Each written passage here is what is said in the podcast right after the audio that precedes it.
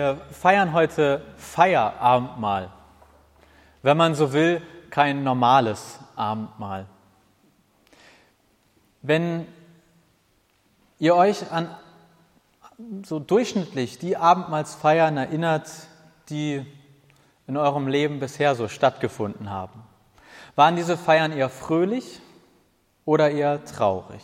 Und war die Stimmung eher feierlich oder feiernd?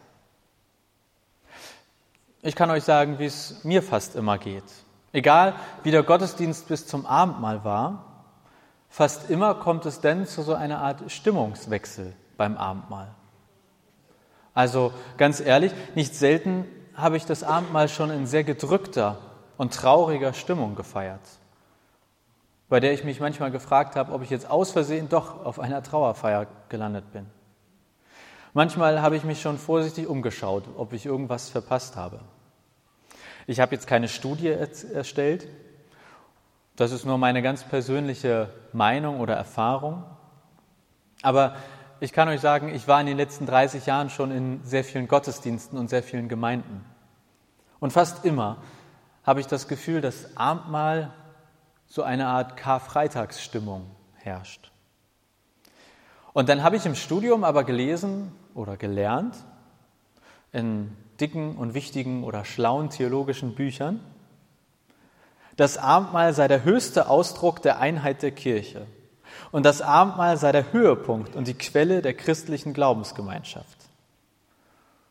Und dann sitze ich da in meiner Bankreihe, beobachte das Abendmahlsgeschehen und frage mich, das ist der Höhepunkt, das ist die Quelle all unseres christlichen Lebens, der christlichen Glaubensgemeinschaft. Und deshalb habe ich mich im Studium mal hingesetzt und habe mich gefragt, was das mit dem Abendmahl, wie wir das feiern, ob das eigentlich so im Sinne des Erfinders ist. Also, wie hat Jesus mit seinen Jüngern Abendmahl gefeiert? Wie war die Stimmung, die Atmosphäre? Ich habe mich also so auf die Suche nach dem ursprünglichen Abendmahl gemacht. Das Abendmahl, auf das sich Paulus bezieht, als er den Korinthern schreibt. Wir haben das in der Lesung eben gehört. Das Abendmahl, von dem wir in den Evangelien als das sogenannte letzte Abendmahl hören. Und ich möchte euch jetzt nicht den ganzen Abend damit langweilen, auch ich habe Hunger. Aber ich möchte sieben Punkte vorstellen, sieben Anstöße für ein erneuertes Abendmahl. Erstens, Mahlzeit. Das ursprüngliche Abendmahl war eine Mahlzeit. Da gab es nicht nur ein kleines Stück Brot und einen Schluck Wein, sondern so richtig was zu essen. Etwas, was satt macht. Deswegen mag ich das Feierabendmahl so gerne. Erster Anstoß. Das Abendmahl ist kein Ritual vorne am Altar, sondern eigentlich am Essenstisch. Zweitens Gemeinschaft. Jesus und die zwölf Jünger, die hatten eine sehr intensive Gemeinschaft beim Abendmahl. Paulus ermahnt später die Korinther, dass sie bitte schön nicht vergessen sollen, dass es beim Abendmahl um die Gemeinschaft geht. Deswegen mag ich das Feierabendmahl so gerne, weil es kein Halbkreis vorne am Altar ist oder noch schlimmer, viele kleine Halbkreise, sondern eine Gemeinschaft am Tisch. Zweiter Anstoß. Das Abendmahl ist ein Gemeinschaftsmahl, also ein Ort, an dem wir Gemeinschaft leben, spüren und gestalten. Drittens, der Blick zurück. Der Blick zurück auf das ursprüngliche Abendmahl ist ein ernster und trauriger. In jedem Abendmahl erinnern wir uns an den Abend, an dem Jesus verraten wurde. Wir erinnern uns an das Mahl, bei dem es die Jünger betrübte, dass einer von ihnen Jesus verraten sollte. Wir erinnern uns an die Nacht, in der Jesus verhaftet wurde. Wir erinnern uns an den Tag, an dem Jesus am Kreuz starb. Also nein, der Blick zurück auf das Kreuz ist kein fröhlicher, es ist ein dunkler Moment, an den wir uns da erinnern. Dritter Anstoß. Der Ursprung unserer Abendmahlsfeiern ist voller Schmerz, Irritation, Trauer und Tod. Denn der Ursprung und der Inhalt des Abendmahls ist der Tod von Jesus Christus. Viertens, der Blick nach vorne. Das Abendmahl ist nicht nur ein Blick zurück auf das letzte Mal von Jesus mit seinen Jüngern, sondern auch immer ein Blick voraus auf das von Jesus versprochene Mahl in der Ewigkeit. Deshalb gehört zum Abendmahl auch die Hoffnung und Fröhlichkeit. Denn wir feiern jedes Abendmahl als Vorfeier des zukünftigen himmlischen Mahls mit Jesus in der Ewigkeit. Vierter Anstoß. Jede unserer Abendmahlsfeiern darf etwas Himmlisches haben. Schließlich feiern wir ein kleines Stück Himmel auf Erden. Fünftens, das Kreuz. Nein, das Kreuz ist keine traurige Angelegenheit. Der Tod von Jesus ist die Überwindung all der Dinge, die zwischen Gott und Menschen standen. Und Paulus sagt, so haben wir es auch in der Lesung gehört, dass jede Abendmahlsfeier die Verkündigung des Todes von Jesus ist. Abendmahl feiern heißt Jesus Tod verkündigen. Aber Jesus Tod am Kreuz ist keine traurige Totenklage, sondern eine freudige Bezeugung des Sieges Gottes über all das, was zwischen Mensch und Gott stand. Wir haben als Christen eigentlich keinen größeren Grund zur Freude als diesen, das Kreuz. Das Kreuz ist eigentlich Ursprung all unserer Freude, unseres Lebens, unserer Hoffnung, unseres Glaubens. Deshalb der fünfte Anstoß. Lasst uns das Abendmahl als fröhliche Feier feiern als Feier über den Tod, als Feier über all das, was zwischen Gott und Mensch stand. Sechstens, die Liturgie.